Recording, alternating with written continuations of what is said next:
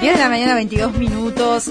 Estamos escuchando Espárragos para Miles Davis. Es eh, uno de los temas que integra el disco Fotografía Silenciosa de Juan Pablo Chapital, guitarrista, compositor uruguayo, ganador del premio Graffiti a Mejor Disco de Música Instrumental 2019 por su último disco, justamente, que se llama Amanecer en Tandil. Juan Pablo, bienvenido. Gracias por acompañarnos. Muchas gracias, un placer. Y tenés una agenda cargada, como por ejemplo, eh, vas a estar el 26 de septiembre a las 22 y 30 horas en el Farolito, allí en Boulevard Artigas, pegado a la Facultad de Arquitectura, pero también vas a estar con Chapital Quinteto en Tincal el 5 de octubre a las 10 de la noche, allí en Emilio Frugoni, 853. Pero la excusa era traerte, no solo por el premio, sino también para que la gente conozca más a, a este Juan Pablo, eh, que tiene Buenísimo. gran influencia de Schellenberg, gran Sí. influencia de canciones para no dormir la Sí, siesta. totalmente. Gran influencia de su hermana, ¿no? También, sí, sí. que fue, la, la, que- la esencial. Precursora de todo esto. Totalmente. Fue mi primer contacto con la música fue escucharla a ella can- guitarrear en casa y, y después, eh, digamos, escuchar la música que ella escuchaba mucho después, ¿no? Como que en su momento a mí no me gustaba escuchar a Fernando Cabrera, no me gustaba el jazz, no me gustaba cosas que ella escuchaba y que hoy para mí son cosas esenciales en mi en- que fueron esenciales en mi formación como músico también entonces obviamente siempre lo cuento porque porque si no hubiera sido por esas guitarreadas en casa capaz que no sé estaba haciendo otra cosa Claro. Y si no hubiera sido por el latinoamericano, el colegio que te vinculó a Schellenberg, por Sí, ejemplo. por ejemplo yo en esa en esa cosa adolescente, ay, ¿qué voy a hacer? ¿Qué quería hacer? La Facultad de Ciencias, las ballenas, o, o- o- o el tambo, o no sé qué.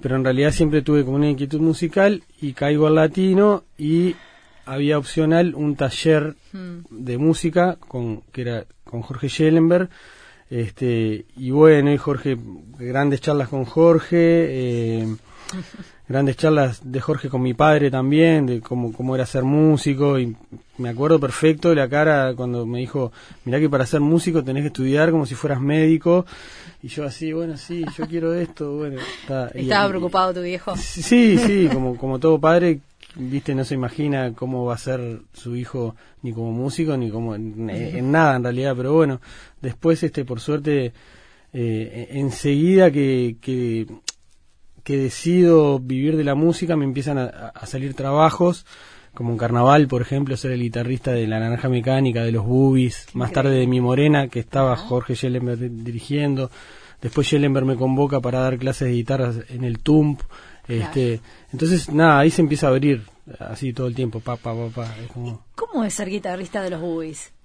y era muy divertido, Y me imagino. muy divertido, Ritmo rápido, corto, todo. Sí, sí, sí. Nada. Y fue mi primer trabajo pago. Mi primer, lo primero que yo percibí de Ajá. terminar de tocar y que me paguen después. Al instante. Fue, fue como. Tablado por tablado. Claro, era como una cosa, bueno, está, ahora estoy haciendo verdaderamente lo que yo quería hacer. Y también, bueno, la parte hu- humana de los boobies y, y y el humor, bueno, y me ha dado grandes amigos este y tengo grandes recuerdos de, de, de- de ir a los tablados allá a la Sí, Loma sí. del Pato, Se espectacular, no, claro. increíble. Y en el año 98, además, hice una gira este que era que arrancó en Venezuela, era Caracas y La Margarita. Después Barcelona, Madrid, París y Israel. Todo el mismo Gira compartida con Alejandro Gavar, nuestro gira compañero. compartida con Alejandro Gavar por que ejemplo. Ni un desperdicio, o sea, anécdotas, pero sí, No, no. blogs enteros de anécdotas. No quiero ni saber, No, mira, no. Juan Pablo. Bueno, alucinante. y de ese pasaje precioso por los boobies, con esa experiencia que te dejó de recorrer barrios, de estar noche a noche ahí en contacto directo con la gente, ¿cómo te vas acercando a este núcleo de, bueno, de músicos de primer nivel con Mm. los que te codías hoy por hoy? Hablo de, de Ibarburu, hablo también de Fernando Cabrera, es decir, nombres de, de selección de primera. Sí, bueno, eh, es eso de, de empezar a estar en la vuelta y, y- y de y empezar a... Yo soy mucho de ir a ver música también, ¿viste? Entonces yo, yo iba a ver a toda la gente que, que a mí me, me aportaba algo, ¿viste? Este, y después, bueno, ya, ya pasás a ser como un, un músico más y bueno, he tenido la suerte de, de poder trabajar como, como como con Fernando Cabrera, que, que lo considero como un, un, artista del Uruguay de los que más admiro y de los que más respeto.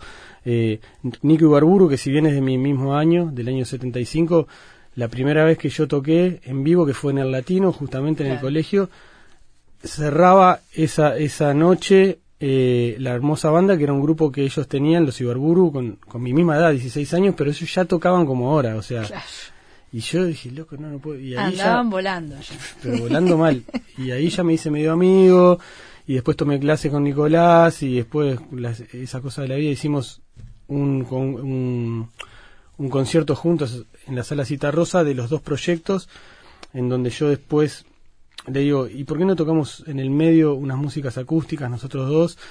Y eso salió como, eso fue lo que la, en realidad la gente lo que más nos devolvió fue que bueno ese momento de dos guitarras acústicas, porque no hacen algo juntos, bla bla, nos fuimos a Argentina a hacer eso, en Argentina nos convían a grabar gratis en un estudio esa parte acústica, y eso es el disco que, que ganó el graffiti ahora. Increíble. Y bueno, Amanecer en Tandil. Amanecer en Tandil. Y la suerte es esa, de estar en la vuelta y, de, y de poder trabajar y colaborar con músicos que vos admirás, ¿viste? Me pasó con Mandrake también, que, toqué muchos años en Los Terapeutas, y para mí era una banda de, de, referentes, ¿viste? Entonces, bueno, este, nada, eh, considero que también, ¿viste? El haber seguido con mi naturaleza de querer ser músico, eso me me hizo las cosas más fáciles, ¿viste? Y también el apoyo de, de, mi viejo, ¿viste? Claro. ¿Y en, este qué, en, qué, momento, Juan Pablo, siempre me pregunto, ustedes dicen, bueno, soy músico. Hay un día especial, hay un evento especial, un llamado de un colega que uno respeta mucho que dice, mira, Juan Pablo, te necesitamos. Eh, ¿O se va dando ese proceso lento que nos acompaña día a día? Ambas cosas, creo, ¿no? Yo eh, viví unos años en Buenos Aires. Sí, estuviste radicado. Estuve radicado allá tres, años. ahí va.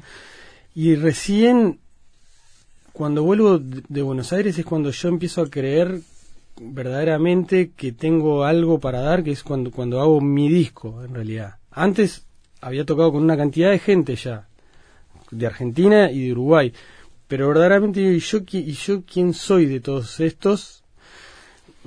Eh, a través de la confianza que me generó el, el, tocar con Liliana Herrero en Buenos Aires, con Javier Malosetti, con Luis Salinas, con el Chango Farías Gómez, con una cantidad de músicos que yo siempre admiré mucho, este me dio como la como, como, esa cosa de mirar de afuera bueno está pero o sea estás en el momento de hacer algo tuyo. Ahí empiezo a creer yo más en mi proyecto como proyecto en Juan Pablo Chapital Quinteto o en los formatos que tiene porque son son varios porque acá tiene que ser así.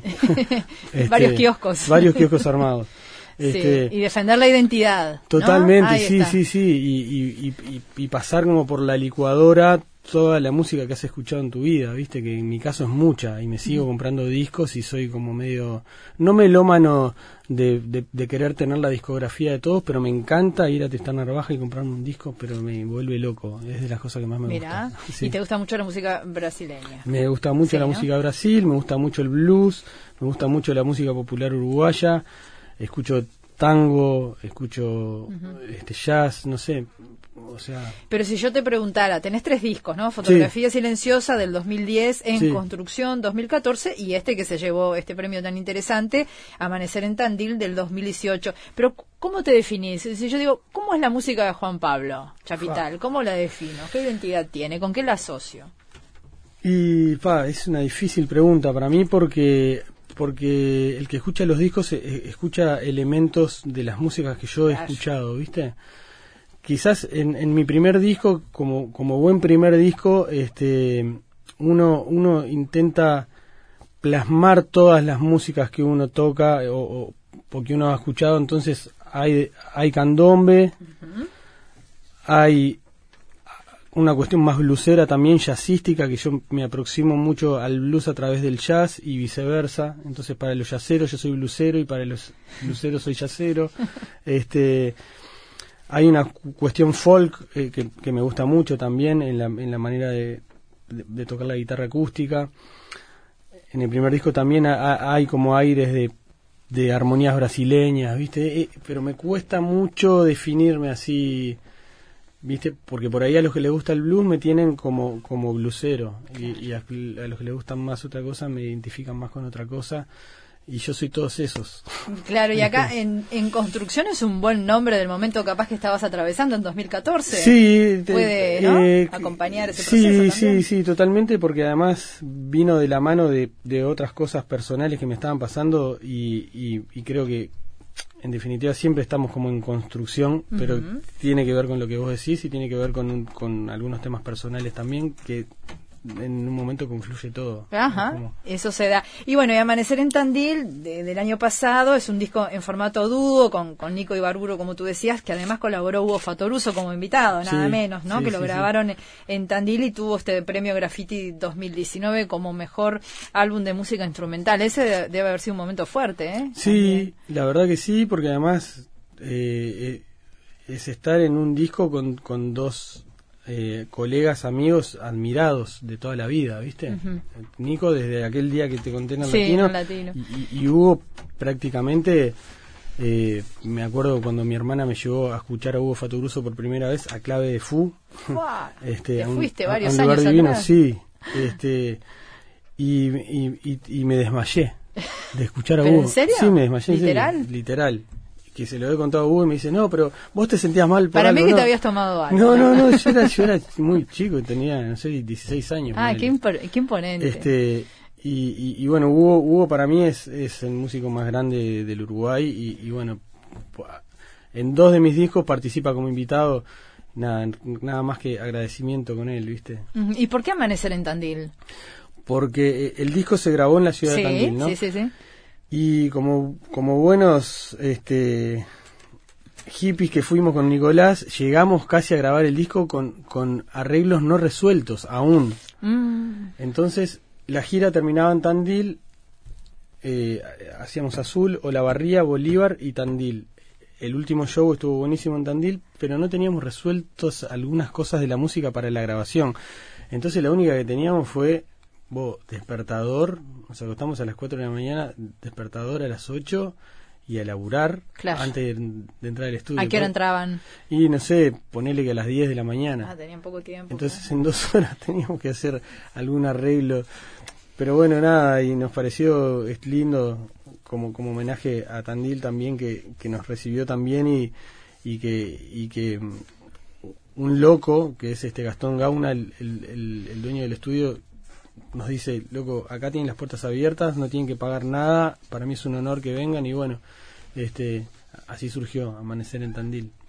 Eh, ¿Y cómo te llevas con, con Nico, más allá de, de esta amistad de largos años, a, a la hora de componer, de elaborar nada más y nada menos que un disco? No, bien, muy bien, viste, yo creo que, que es en el momento donde, donde, donde hay más encuentro, viste, Eh, es un proyecto que, que me pasan cosas que, que, que por ahí en otros proyectos no me pasa, se, se genera como una, como un clima, como una cuestión, no sé cómo explicarla porque es más este, eh, eh, es como de clima, como de, Sí. como, como que se genera una cosa cuando cu- entre las dos guitarras eh, logramos una cosa que De mucha intimidad, ¿no? sí, exactamente. Hace pocos días hablábamos con, con los muchachos de, del astillero Sí, y que le totalmente. preguntábamos a Garo, Sí. a Gonzalo y a Diego Presa cómo era juntarse esas tres personalidades, ¿no? Totalmente, sí. Y nos decía eso, bueno, hay, hay un momento en que se genera como, un- como una intimidad, como algo muy nuestro y bueno, de ahí surge, es emerge. eso, es eso, Ajá.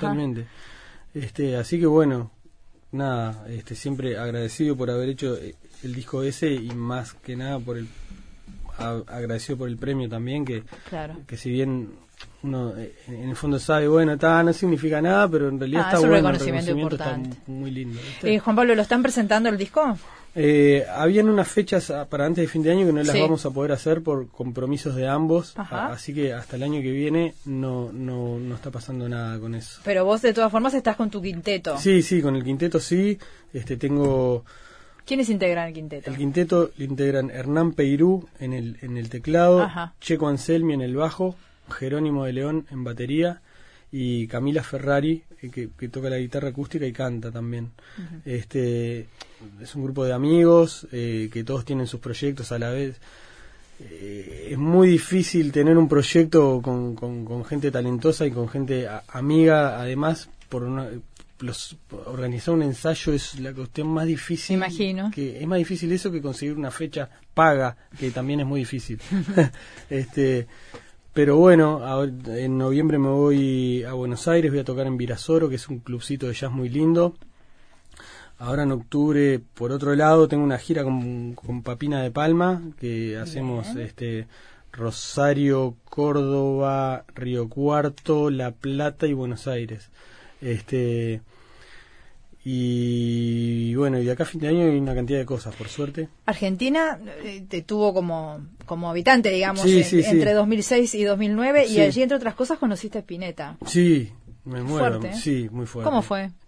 Y en un concierto de Liliana Herrero, eh, que yo estaba de invitado, y el concierto, que es un DVD que se llama Todos estos años de gente, que es, que es una música de Spinetta, era, Liliana Herrero invitaba a gente que ella consideraba importante que haya trabajado con ella en su vida, ¿viste? Este, y, y Spinetta era un invitado sorpresa para la gente, y de repente yo estaba en un camarín así, y entra Spinetta con su camperita Adidas, así, típico, este, y, unos lentes ray negros, este, y no, y me morí porque yo me muero con Spinetta más, soy como gran fan, ¿viste? Claro.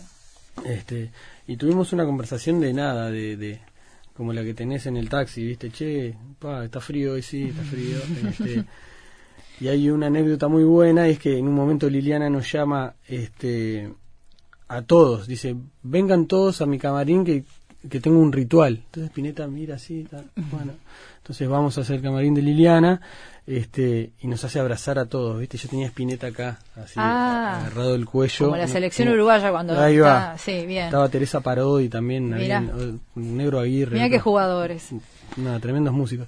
Entonces está Liliana dice, bueno, quiero agradecerles a todos por estar acá, para mí es muy importante este día, bla, bla, bla, bla, bla, bla, y se calla, ¿viste? No dice más nada. Y Spinetta me dice en el oído, qué lindo ritual, como diciendo, ¿qué estamos haciendo acá abrazados así? Como diciendo, Pero vos agradeciste ese momento y te quedó guardado para siempre. No, no. Y verlo tocar a, a, dos metros así de al lado era un ángel, o sea, increíble. Spinetta, eh, la verdad que no, que no, este, que no se puede creer, o sea, es un ser angelado totalmente, ¿viste? No te podés quejar, ¿eh, Juan Pablo? No, no, no una suerte increíble, ¿viste?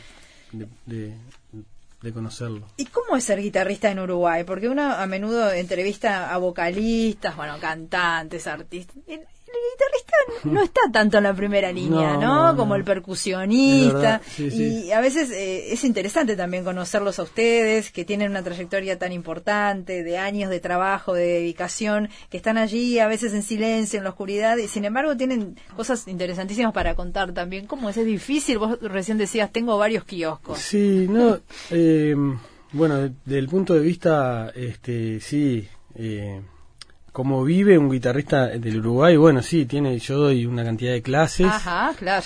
Que, eso es lo que te da de comer, en realidad. Doy muchas clases en mi casa y doy clases en el Conservatorio Sur, que es un conservatorio muy lindo que, que está funcionando hace un año. Este, y, bueno, y lo de los kioscos también es por un tema de inquietudes musicales, ¿viste?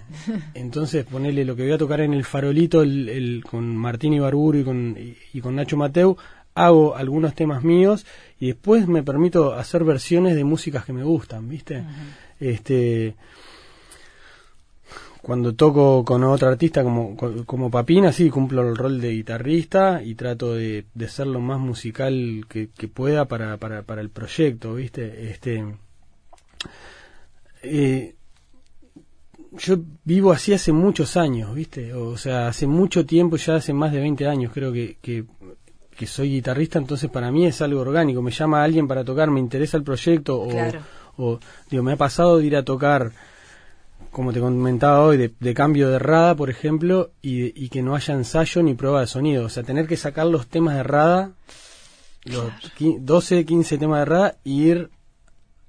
Eh, me acuerdo que, la última vez fue en un, en un acto final del Frente Amplio, afuera del estadio Imagínate, 20.000 personas y no había ni prueba de sonido ni ensayo. O sea, yo tenía que ir y tocar ahí, pack, ¿viste? De YouTube para, para, para ahí. Impresionante, ¿eh? Y bueno, pero eso también te lo da el oficio, la, como, la carpeta que tenés. Como la tranquilidad, claro, ¿viste? Este, entonces, como ah, o sea, es toda una vida haciendo eso también, ¿viste? Entonces, uno se va, o sea, si lo pienso digo, pa, qué locura, pero, pero si lo tengo que hacer lo hago, ¿viste? Sí, a puro oficio, digamos. Sí, de una. Y también los cantantes a veces cuando presentan un disco dicen, bueno, ahora hay que salir a defender la obra, ¿no? Sí. Que me parece una definición eh, preciosa de, de- de salir a, a luchar, a demostrar, bueno, señores y señoras, yo hice esto Sí, por esto. sí. Y también hablan eh, de, de la ética de lo que hacen.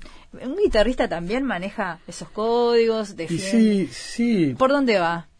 No sé, yo, yo creo que, yo, o sea, no puedo entender gente que, que tiene proyectos y no lo, y no sale a tocarlos, por ejemplo. Pero eso porque yo no puedo, Claro. yo, yo no me, no me lo podría eh, admitir en mí. Yo si tengo esto para mostrar, esto soy yo.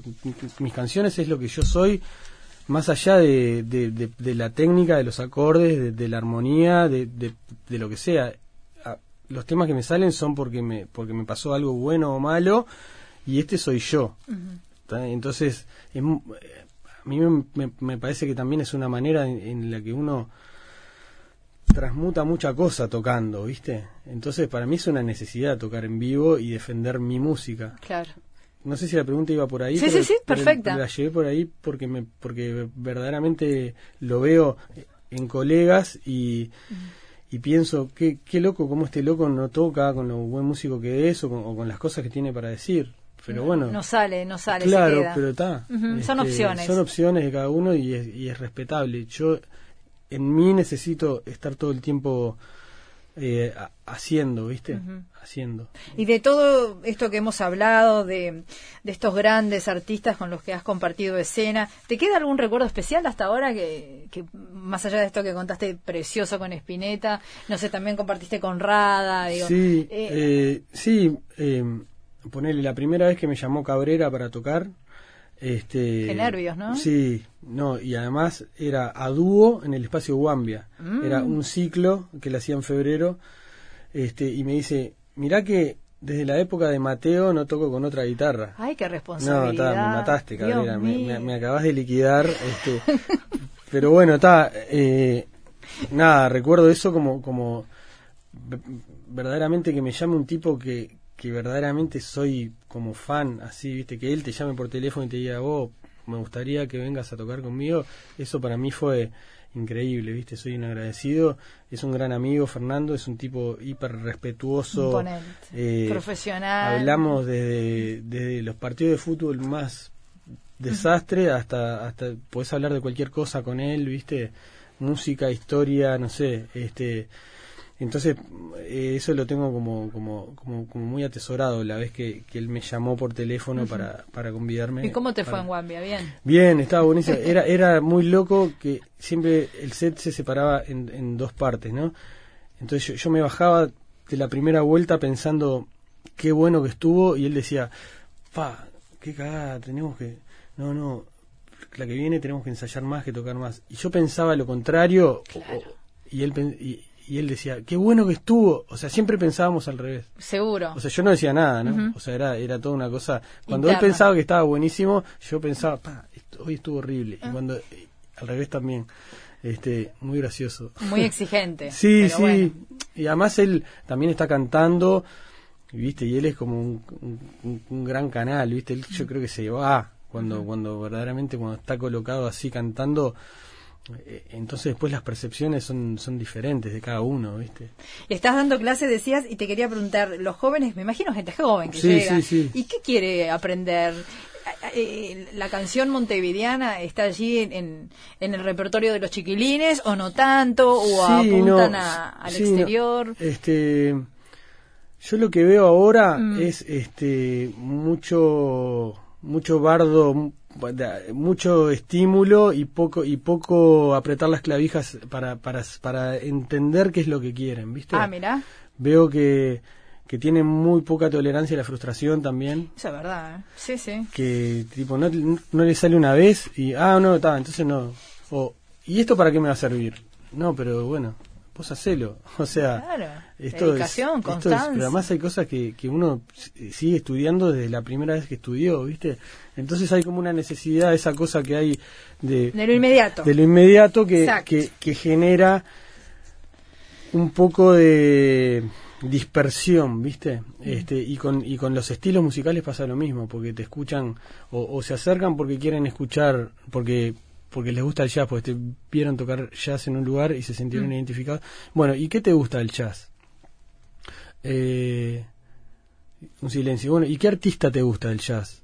Eh, no, bueno, pongo en Spotify a veces Miles Davis, pero, viste, no conocen tampoco, viste. Ujú, Entonces, falta eh, información. claro, entonces, eh, eh, yo creo que el, el- el rol del docente, o sea, también tiene que ser que ellos puedan, eh, viste, tener tu guía, y, pero, pero que vos puedas mostrarle una cantidad de, de pasos que, que, si si bien yo no considero que estoy en ningún lado especial por, por, por, por tener 700 discos, pero digo, me parece esencial para un músico que conozca la música y más si te querés dedicar a un estilo, ya sea la música del Uruguay, la canción uruguaya o la música de Brasil o el jazz o el blues o lo que sea, ¿viste? Vos tenés que, que conocer, que estar empapado de eso. Claro. Este, entonces veo un poco eso. eh, hay casos y casos también, ¿viste? Bien. Y decime, Juan Pablo, como para ir terminando, ¿la canción Montevideana está vigente para vos? Sí, Sí. sí, totalmente. O sea,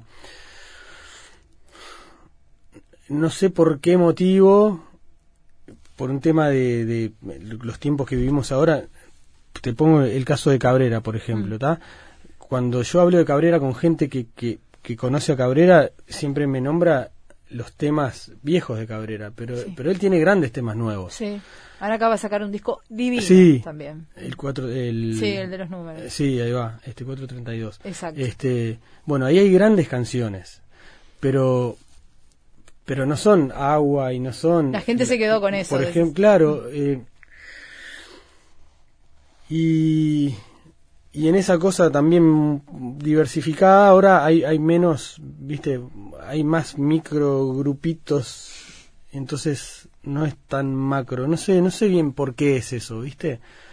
Pero creo que, que, que los, mismos, los mismos buenos compositores siguen existiendo y siguen apareciendo, ¿viste? Bien. Este, y hay generaciones jóvenes también que, que también tienen algo súper eh, profundo en la letra y en la, y en, y en la parte musical, ¿viste? ¿Te gusta el rock? Hablaste poco hoy, pero sé que ibas al Montevideo Rock y fue por donde ingresaste un poquito al mundo musical. Sí. ¿Qué te gusta este, hoy del rock uruguayo? Y mm, mira, yo, yo le medio que le, que le, que le perdí. yo- alejaste un poco. Claro, Mm. yo no es que me alejé, escucho en vivo, ponele y me gusta, pero no, no, no tengo los discos por ahí. Bien. Este, pero, pero me gusta mucho, no sé, eh, eh, eh, en su momento me gustaba la abuela Coca porque conjugaba toda una cantidad de cosas que a mí me gustaban, ¿viste? como, como, como, como, como metiendo otras armonías.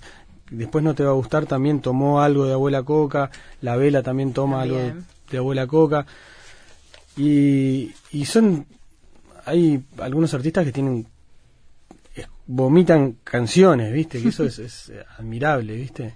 Este, o sea, no sé decirte así, uno que diga, ah, bueno, Bien. este, pero en realidad me gusta todo, ¿viste?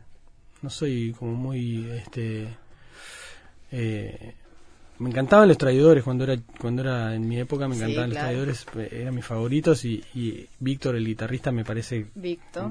me parecía genial Víctor Natero Exacto.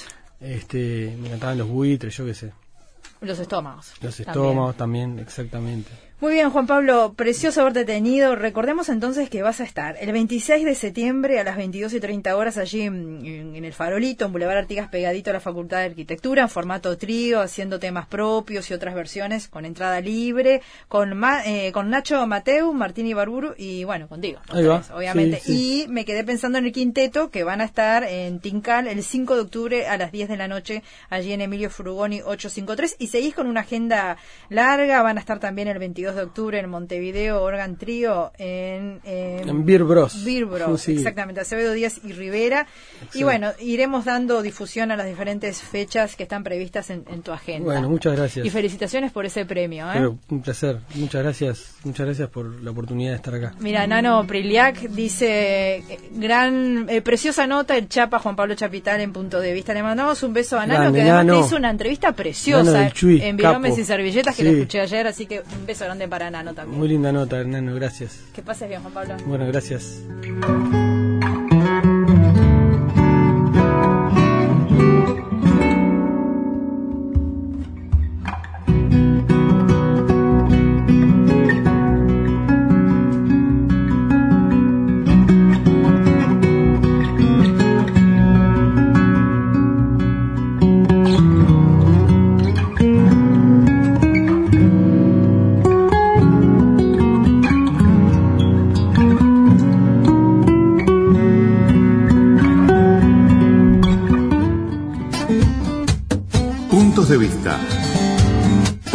Diferentes formas de interpretar la realidad. Participan Gustavo Vila, Lourdes Vitabar, Adriana Martel, Mónica Golista, Nelson Díaz, Alfredo Fonticelli y Julio Scavino.